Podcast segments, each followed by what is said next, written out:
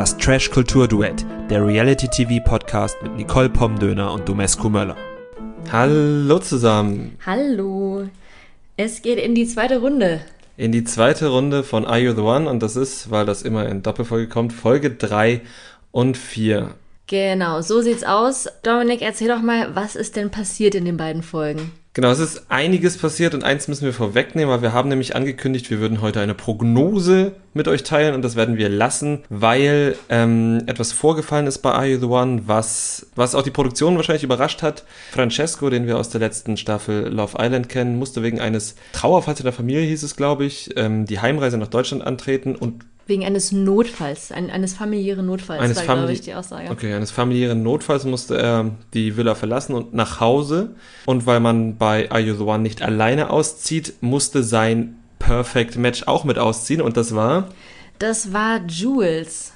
Die, die wir letztes Mal, glaube ich, noch nicht kannten. Die, die wir letztes Mal noch nicht kannten und die jetzt auch schon wieder raus ist. Ähm, man kannte sie, der Vollständigkeit halber, aus der zweiten Staffel von Love Island. Das ist die mit äh, Tobi. Ja, also es hat echt irgendwie ähm, zum einen natürlich ärgerlich für beide, weil sie kaum Sendezeit bekommen haben, weil sie sich wirklich einfach nicht kennenlernen konnten. Also Jules hat auch immer wieder betont, dass sie da niemals drauf gekommen wäre. Das glaube ich jetzt nicht, weil die hätten ja noch irgendwie zwei Wochen zusammen gehabt. Aber was ja natürlich noch viel tragischer ist, ist, dass er einen familiären Notfall gehabt hat. Und ich glaube, wir können uns alle denken, dass das nichts Positives ist. Also an dieser Stelle herzliches Beileid, was auch immer vorgefallen ist. Und ähm, da würde ich jetzt auch direkt mal kurz mit einsteigen und ich hoffe, ich greife nichts vorweg. Ich fand's irgendwie nicht so geil, dass die ganzen TeilnehmerInnen da natürlich viel drüber gesprochen haben, aber halt immer nur Jules bemitleidet haben, dass sie jetzt halt gehen muss. Und zumindest in der Aufzeichnung hat man kein einziges Mal gesehen, dass irgendwer gesagt hat, armer Francesco. Das stimmt. Also entweder war da jemand im Schnitt besonders unsensibel oder die KandidatInnen waren unsensibel, aber irgendjemand war auf jeden Fall unsensibel, weil abgesehen davon, dass er plötzlich weg war und ähm, das erklärt wurde, warum, kein Beileid war nicht schön. Nee, also es kann natürlich auch sein, dass jetzt der Schnitt irgendwie gesagt hat, ne, das ist halt was Privates, da wollen wir jetzt nicht noch mehr Aufmerksamkeit drauf lenken. Kann natürlich auch sein, aber es wäre halt irgendwie, gerade weil das ja immer betont wird, es geht ums Team, alle sind solidarisch, außer halt so zwei, drei Ausreißer, bla bla bla wäre es halt irgendwie schon angemessen gewesen, zumindest einmal zu sagen, Jo, Francesco, tut uns leid. Wir vermissen auch dich. Genau, dass da auch die Produktion irgendwie mal fünf Leute ins äh, Sprechzimmer holt, die dann alle sagen, oh Francesco, schöne Zeit mit dir, bla. Also solche Szenen gab's ja, gibt's ja immer wieder in solchen Formaten, gab's jetzt diesmal nicht. Ist schade. The Show ging aber weiter. Und zwar folgendermaßen, dass, ähm, weil Sophia Tomala kam und hat diese Entscheidung verkündet, als es eigentlich in die Matchbox gehen sollte, aber weil quasi dann schon jetzt ein Perfect Match feststeht, was ähm, RTL den quasi verraten hat, wurde denen die Matchbox weggenommen. Ähm, fand ich ganz fair. Du? Ja, also ja doch. Ansonsten hätten sie ja wirklich dann einen Vorteil gehabt, den halt der in anderen Staffeln nicht gewesen wäre. Finde ich auch okay. Ich fand es aber schon krass, dass er nicht nur die Matchbox weggefallen ist, sondern auch die Matching Night. Das war ein bisschen heftig, ne? Das waren jetzt zwei Sachen, die sich genommen haben. Ich weiß jetzt auch nicht, warum sie das weggenommen haben. Vielleicht, weil sie gedacht haben, naja, wenn es keine Blackout, kein Blackout geben kann, weil das ja eine Entscheidung gewesen wäre, die sie in dieser Woche festgestellt hätten, dann äh, ist das Risiko weg, dann kann man wirklich viel ausprobieren. Das wäre natürlich auch noch ein großer Vorteil gewesen. Vielleicht haben sie auch einfach unsere letzte Podcast-Folge gehört und haben gehört, dass wir heute unsere erste äh, Kalkulation vorstellen wollten und dachten sich, nee, nee. Nee, das nicht. Weil nämlich es haben 250 von uns haben äh, uns bisher gehört und äh, vielen Dank dafür. Ich hoffe, äh, ihr bleibt dabei. Jedenfalls können wir keine Prognose abgeben und werden das daher auch nicht tun, weil wir geben nur Prognosen ab von hinter denen wir auch wirklich stehen und dafür ist die Datenlage zu dünn. Nichtsdestotrotz wollen wir natürlich heute auch nochmal über unsere Dream Couple sprechen. Ähm, wer die letzte Folge gehört hat von uns, weiß natürlich auch, dass wir da unsere Favoriten hatten. Ich würde sagen, Dominik, sag mal, was ist denn aus deinen Dream Couples geworden? Glaubst du noch an die? Oder wer, wer sind die überhaupt nochmal? Also, also ich sag mal so, also meine Dream Couples waren ähm, Joshua und Sarah ähm, Melina und Tommy sowie Aurelia und ähm, Diogo, was sicherlich auch daran liegt, dass ich mich am meisten auf, die, auf das Love Island Trio eingelassen habe. Und die drei Engel für Charlie. Den ich es wirklich sehr gegönnt hatte, aber bei allen dreien, bei allen dreien hat's gekriselt, sagen wir mal so. Und im Nachhinein muss ich sagen, auch vorhersehbar gekriselt, zumindest in den meisten Fällen. Ähm, über wen möchtest du denn zuerst reden? Lass uns doch mal zuerst über Josua und Sarah sprechen, weil du die gerade als erstes erwähnt hast. Mhm. Die hatte ich auch letztes Mal ja als, als eine, ein, eins meiner Favoriten-Couples. Und ich bin schon ein bisschen, also das, das war schon krass, oder? Ja, muss ich sagen. Also ich habe mir auch, ähm, also meine Gedanken waren halt, wenn man es wenn man's gut mit Josua meint, kann man sagen, er ist halt sehr jung und hat offenbar in der Vergangenheit sehr viel Scheiße erlebt, aber auch wirklich nur, wenn man es sehr gut mit ihm meint. Ja, ich finde es auch ein bisschen schwierig, da die Balance zu halten, weil wir haben ihn und natürlich auch Aurea und Melina letztes Mal so krass gehypt, dass ähm, wir natürlich jetzt uns auch ein bisschen bemühen müssen, um da äh, unparteiisch zu bleiben mhm. und das jetzt nicht irgendwie sein, ja, sein Verhalten ähm, zu entschuldigen oder schöner zu reden, als es jetzt der Fall wäre, wenn es nicht bei Josua aufgetreten wäre. Ne? Also ich finde halt, er hat ja selber auch gesagt, dass er früher krankhaft eifersüchtig war und jetzt ist er nur noch super eifersüchtig. Und was ich irgendwie krass fand, war, dass er das ja trotzdem nicht als ein Problem angesehen hat, das er hat, sondern das dann halt die Frauen haben. Ja, also wie gesagt, also das, was ich eben gerade gesagt habe, ist ja wirklich nur, wenn man es wirklich, wirklich gut mit ihm meint und man muss es halt nicht so gut mit ihm meinen, weil wir das Ganze ja versuchen neutral zu sehen und für den neutralen Zuschauer war es dann halt so, die Szene, die das fast zum Überlauf oder die äh, das Schnapsglas zum Überlaufen gebracht hat, äh, war dann am Ende eine das war halt eine Partyszene, wie sie bei I The One sehr häufig halt vorkommen. Da wird halt Alkohol ausgeschenkt, die Leute müssen tanzen, die Kameras halten drauf. So. Und in dem Fall hat ähm, halt Sarah mit Salvatore getanzt und Joshua fand das unfassbar schlimm. Er fand das unfassbar schlimm und hat äh, dann halt eine richtige Szene gemacht, was ich halt sehr uncool fand. Weiß nicht, du wahrscheinlich auch. Ja, auf jeden Fall. Also ähm, ich fand auch, dass es, es war halt auch eine Szene, also sie hat ihn ja auch gefragt, wie willst du mir jetzt eine Ansage machen? Er meinte nein, aber also es war ja eine Ansage und es war halt auch eine, die wirklich sehr übertrieben war. Also sie hat auch alles, was sie gesagt hat, fand ich halt total gerechtfertigt und logisch. Irgendwie es ging ja auch noch mal darum, ob ähm, warum sie sich nicht irgendwie auf seinen Schoß gesetzt hat, wo sie noch meinte, ja hier du magst das doch eigentlich nicht, wenn sich Frauen irgendwie sofort auf den Schoß setzen. Und das Argument galt dann irgendwie plötzlich auch nicht mehr für ihn. Und also es war halt irgendwie insgesamt sehr, sehr unfair. Vor allem noch, wenn man dann noch berücksichtigt, dass er und sie halt ähm, bei der Challenge gewonnen hatten und dadurch halt eben auch ein, ein Einzeldate hatten. Und sie genau über dieses Thema gesprochen hatten und äh, Sarah Josua dann auch wirklich sehr klipp und klar gesagt hat, dass sie halt mit Eifersucht nichts anfangen kann und das halt auch irgendwie nicht so toleriert. Und dadurch hat er da halt ein krasses Ungleichgewicht reingebracht, ne? weil für ihn dann ja wirklich nur seine Sichtweise die richtige war. Ja, und die Unterhaltung wurde dann am Ende auch abgebrochen von ihm erst oder ihr. Das kam aus dem Schnitt nicht ganz raus, aber auf jeden Fall ähm, haben sie die Unterhaltung dann abgebrochen. Und das finde ich halt so schade, weil und das ist halt der Punkt, der mir so aufgefallen ist. Josua ist immer, wenn er über andere redet oder, oder über Probleme anderer, wirkt er schon sehr bedacht. Aber scheinbar gehen da irgendwelche Scheuklappen bei ihm, wenn es um ihn persönlich geht, runter. Und das ist, natürlich sehr, sehr schade, weil ich ihm über weite Strecken dieser Folge sehr gern zugeguckt habe, aber das halt wirklich unangenehm war. Ja, also ich fand es jetzt auch in dieser Folge ein bisschen unangenehm, dass er jetzt da irgendwie dann auch zum wiederholten Male, also wahrscheinlich wurde auch danach gefragt, aber zum wiederholten Male gesagt hat, dass er ja so unbedingt auf süße Frauen steht, weil die seinen Beschützerinstinkt wecken. Und oh, ich weiß nicht, also irgendwie ziehen sich da bei mir so die Nägel hoch. Das löst bei dir was aus, ne? Ja. ja, kann ich schon verstehen. Ist die Frage, wie oft das von sich aus sagt und wie oft er halt darauf angesprochen wird. Also es ist halt halt auch schon wieder also ich meine, natürlich meint er das nicht böse in Anführungsstrichen, aber sagt halt auch schon wieder so sehr viel über sein Frauenbild aus. Ne? So Frauen haben halt süß zu sein, müssen wunderschön sein, auch sexy, aber der Körper darf da nur ihm gehören oder überhaupt die ganze Frau darf nur ihm gehören und am besten auch irgendwie halt so schon so ein bisschen eigentumsmäßig, ne?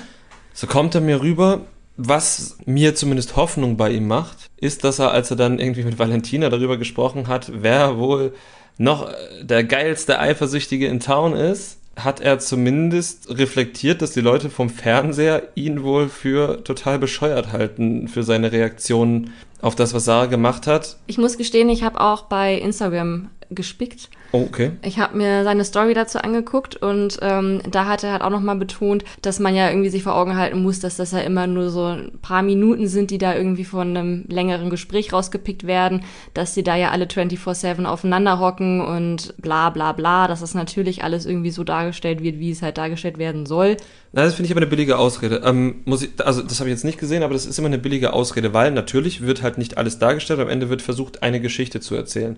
Aber das, was Josua gesagt hat, hat er ja definitiv gesagt. Also Ja. das ist, das war ja auch nicht irgendwie, dass du gesehen hast, dass er ständig ein anderes Hemd anhatte und die Sätze zusammengeschnitten waren aus irgendwas, sondern das hat er genauso gesagt. Und diese Eifersuchtsszene war halt am Ende unnötig und schon besitzergreifend. Also so gern ich ihn auch mag, in irgendeiner Art und Weise und so sehr ich mich auch gefreut habe, dass er hinten raus nochmal ein bisschen was reflektiert hat, war das eine besitzergreifende Szene, die mir nicht gefallen hat. Richtig cringe war dann ja auch wirklich am Ende, als Valentina da äh, ihre Chance gerochen hat und sich da so reingezeckt hat. Wollen wir da auch noch gerade drüber reden? Wolltest du da eh nachher drüber reden? Ich, nee, ich, ich habe sie jetzt schon eigentlich ein bisschen zu oft erwähnt. Eigentlich wollte ich heute gar nicht. Ich habe mir extra nichts zu ihr aufgeschrieben, aber es gab auch gar nicht viel von ihr eigentlich. Aber das können wir gerne noch kurz Ja, besprechen. also ich finde, da muss man schon drüber reden. Ne? Also das war ja einfach so richtig krass unangenehm, wie sie dann so dann einfach gedacht hat, wow, okay, jetzt ist meine Chance, jetzt kann ich vom unbeliebten, unbeliebtesten Menschen im ganzen Haus dann doch noch irgendwie die Kurve kriegen und mir äh, hier mein Perfect Match klar machen. Und das war ja auch einfach so mega cringe, wie sie wirklich sich daran aufgegeilt hat, dass Josua genauso krankhaft eifersüchtig ist wie sie. Ja, das war wirklich mm, schön. Also schöner Moment. Yeah, äh, wir werden uns das Leben gegenseitig zur Hölle machen, wenn wir im Perfect Match sind. Herzlichen Glückwunsch dafür. Ja, Glaubst du, sie ist süß genug? Sie ist auf jeden Fall eifersüchtig genug, davon ist sie überzeugt. Ja, naja, Yuzu hat ja auch schon ganz klar gesagt, dass sie eigentlich schon bei ihm verschissen hat. Er ist dann ja doch noch so ein bisschen davon abgewichen, also es äh, bleibt spannend. Aber ähm, um das schon mal vorwegzunehmen, ich glaube, die beiden wären mein Worst Couple. Ja, sie würden halt überhaupt nicht zusammenpassen. Also, Also das mit der Eifersucht stimmt ja, sie sind ja beide wirklich sehr arg schlimm eifersüchtig. Aber abgesehen davon sehe ich da auch wirklich keine Gemeinsamkeit. Und ich glaube, das wäre so eine Beziehung, die so das Schlechteste in beiden hervorholen würde.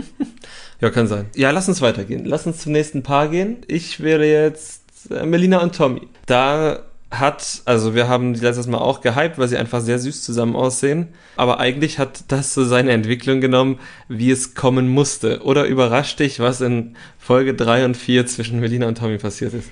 Ne, aber ist es ja nicht so wirklich. Nein. Also, um es kurz zusammenzufassen, Melina ist Melina und Tommy ist Tommy. Das hast du sehr schön zusammengefasst. Um es zu erklären, Melina äh, braucht ihre Ruhe, Melina braucht Zeit. Melina braucht ihren Kaffee morgens, bevor man mit ihr spricht. Ja, und genau, also Melina braucht einen Kaffee, Melina braucht Ruhe und Melina braucht Zeit. Und Tommy redet sehr viel, redet sehr gerne und ist nicht der Typ, der sich viel Zeit lässt. Genau, für Tommy ist halt immer alles direkt fünfter Gang und für Melina halt eher so erstmal anfahren, ne? Also ist ja auch in Ordnung. Das, das ist halt das, was ich mir halt denke. Beides ist völlig in Ordnung, aber dann sind sie halt vielleicht kein Perfect Match.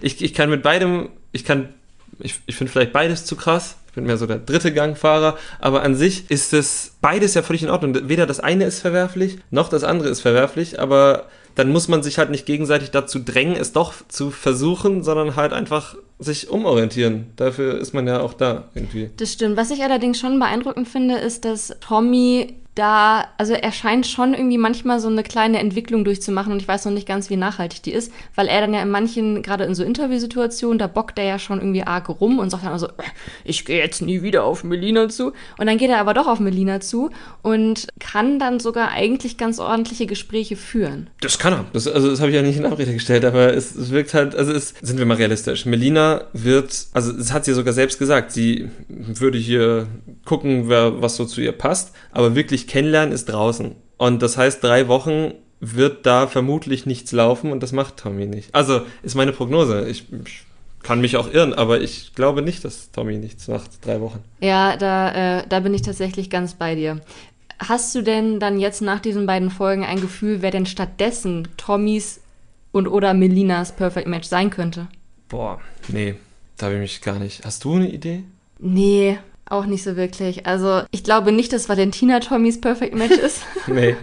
Wahrscheinlich ist das so irgendjemand, den man noch nicht so wirklich auf dem Schirm hat. Irgendwie so, keine Ahnung. Finja oder so. Wir müssen uns nochmal. Vielleicht auch Sarah. Wenn Sarah und Tommy jetzt Ja. doch halt kein Perfect Match sind, könnte ich mir die beiden auch ganz gut vorstellen. Sarah und Joso meinst du? Ja. Genau, ja. Müssen wir schauen. Gut, aber das war, weil es halt irgendwie logisch war, recht unspektakulär. Kommen wir zu Aurelia und Diogo. Das, da haben wir, glaube ich, wieder ein bisschen mehr zu reden, weil eigentlich war das Ganze richtig süß. Das war richtig süß. Ähm, Tommy hat einen schönen Amor gespielt und für den ersten Kuss zwischen den beiden gesorgt, aber bei dem einen Kuss blieb es dann auch nicht, sondern die haben da schon ein bisschen, geschmust.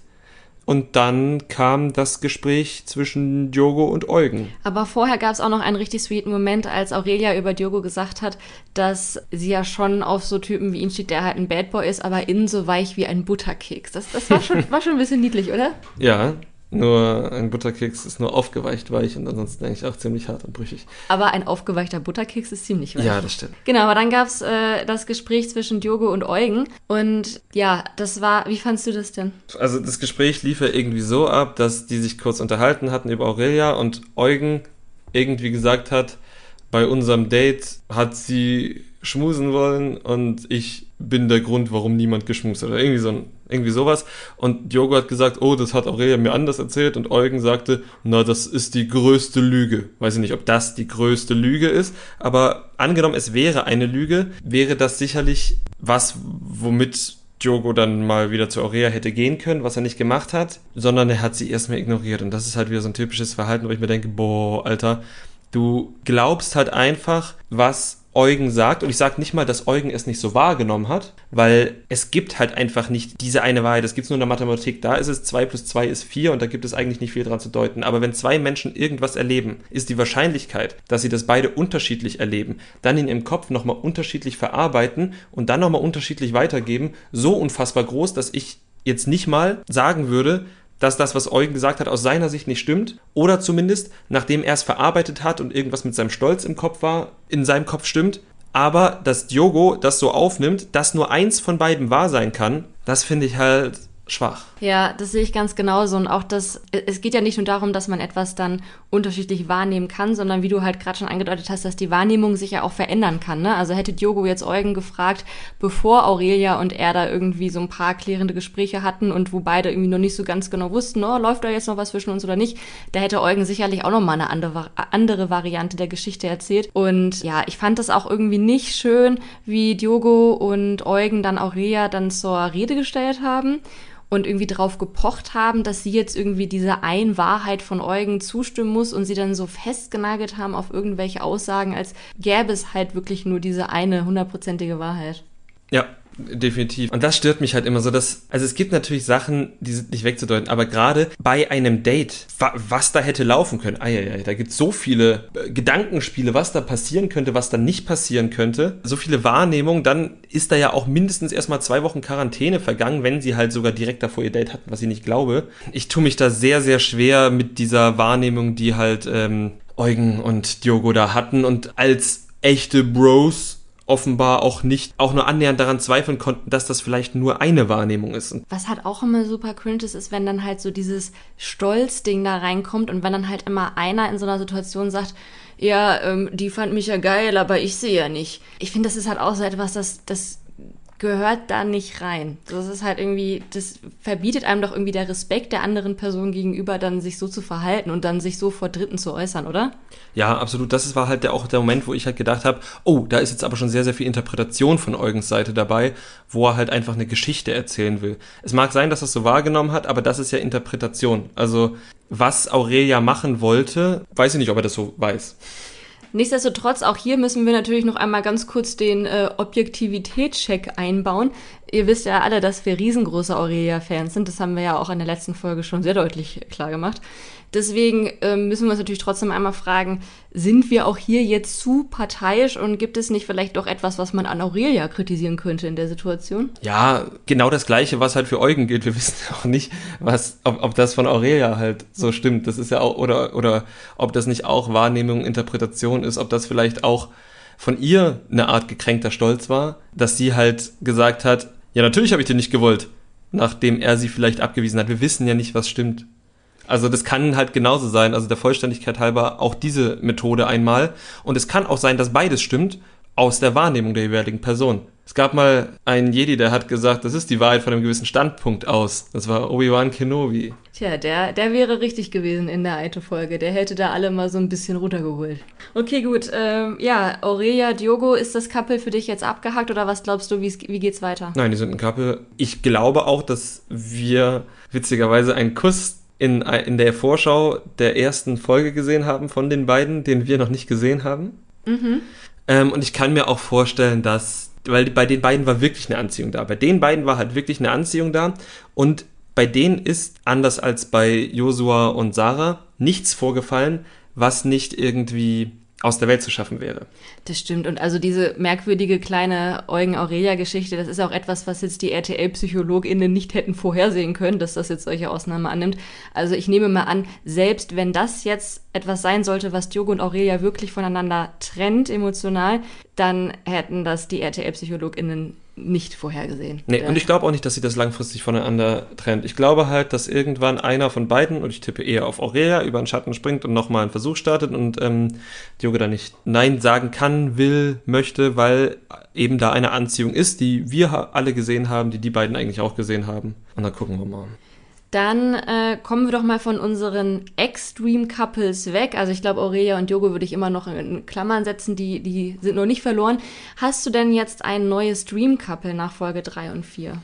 Ich habe kein Dream Couple, aber eins, von dem ich wirklich denke, dass sie ein Spot werden. Und zwar? Und das sind ähm, Jill und Danilo.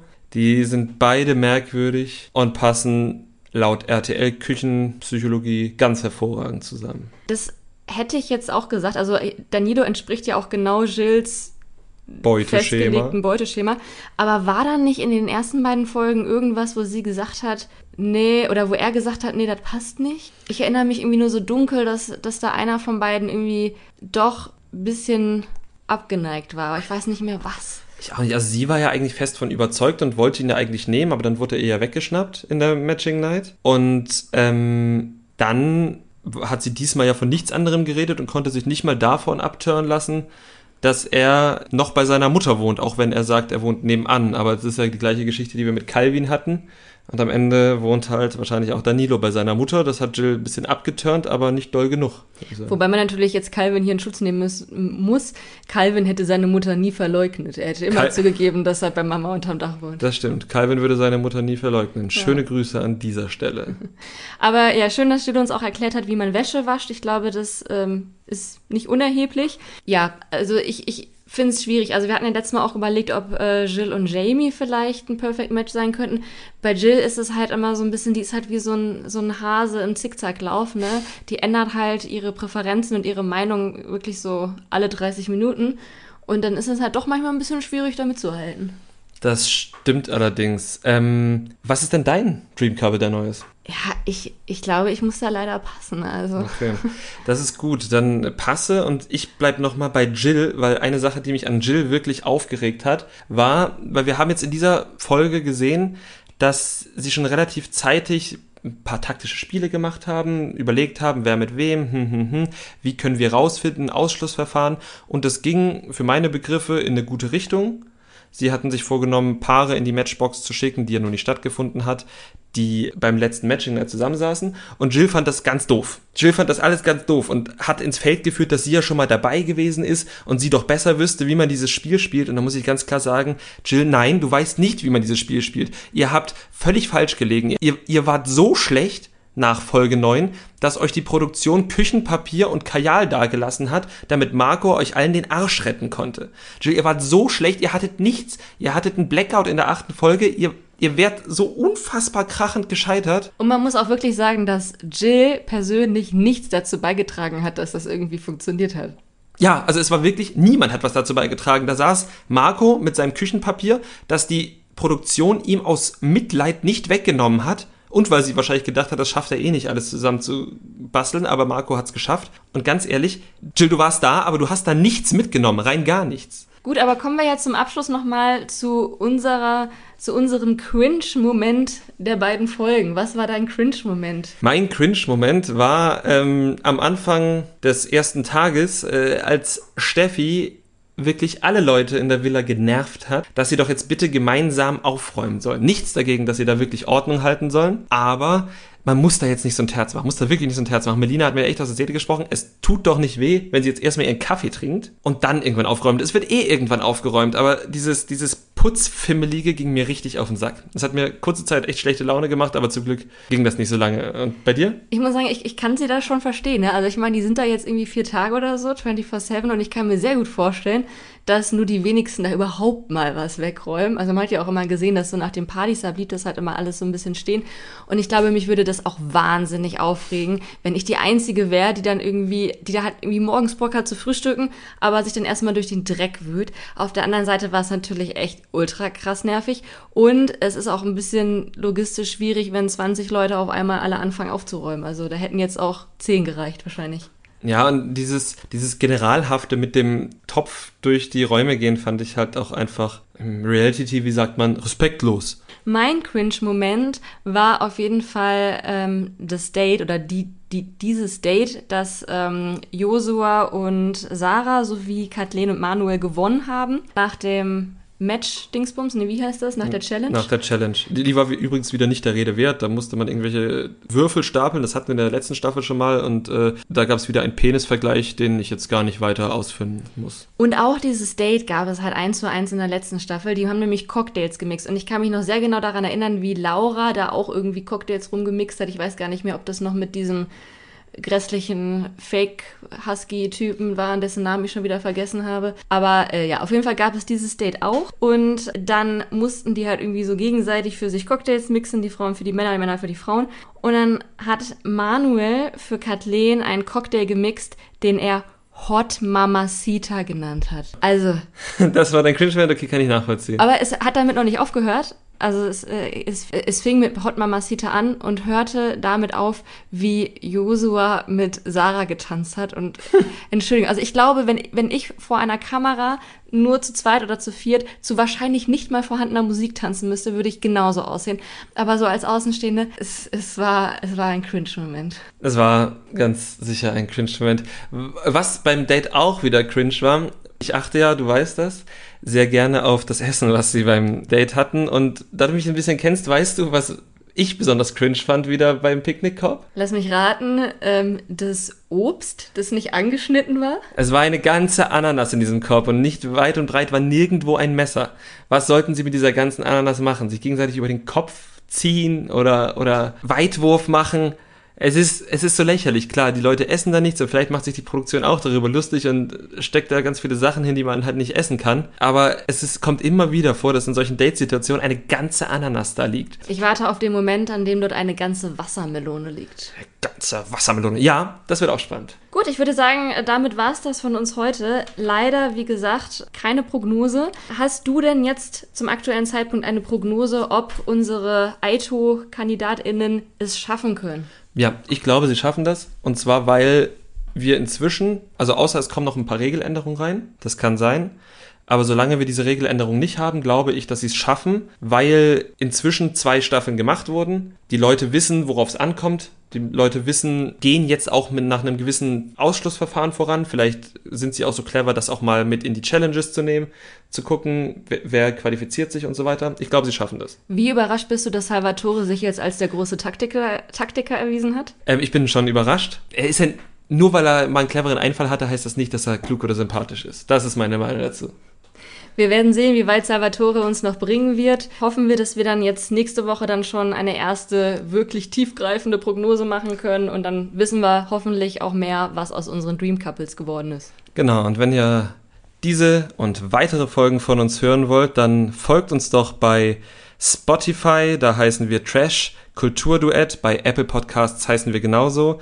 Auch bei Podigy, wo wir unseren Podcast hosten, heißen wir trashduett.podigy.io.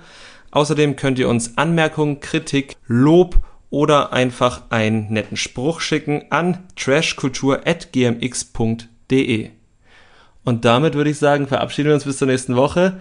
Bleibt schön trashig. Sagt man das? Weiß nicht. okay, nicht. dann einfach nur bis nächste Woche. Bis dann. Tschüss. Das Trash Kultur Duett, der Reality TV Podcast mit Nicole Pomdöner und Domescu Möller.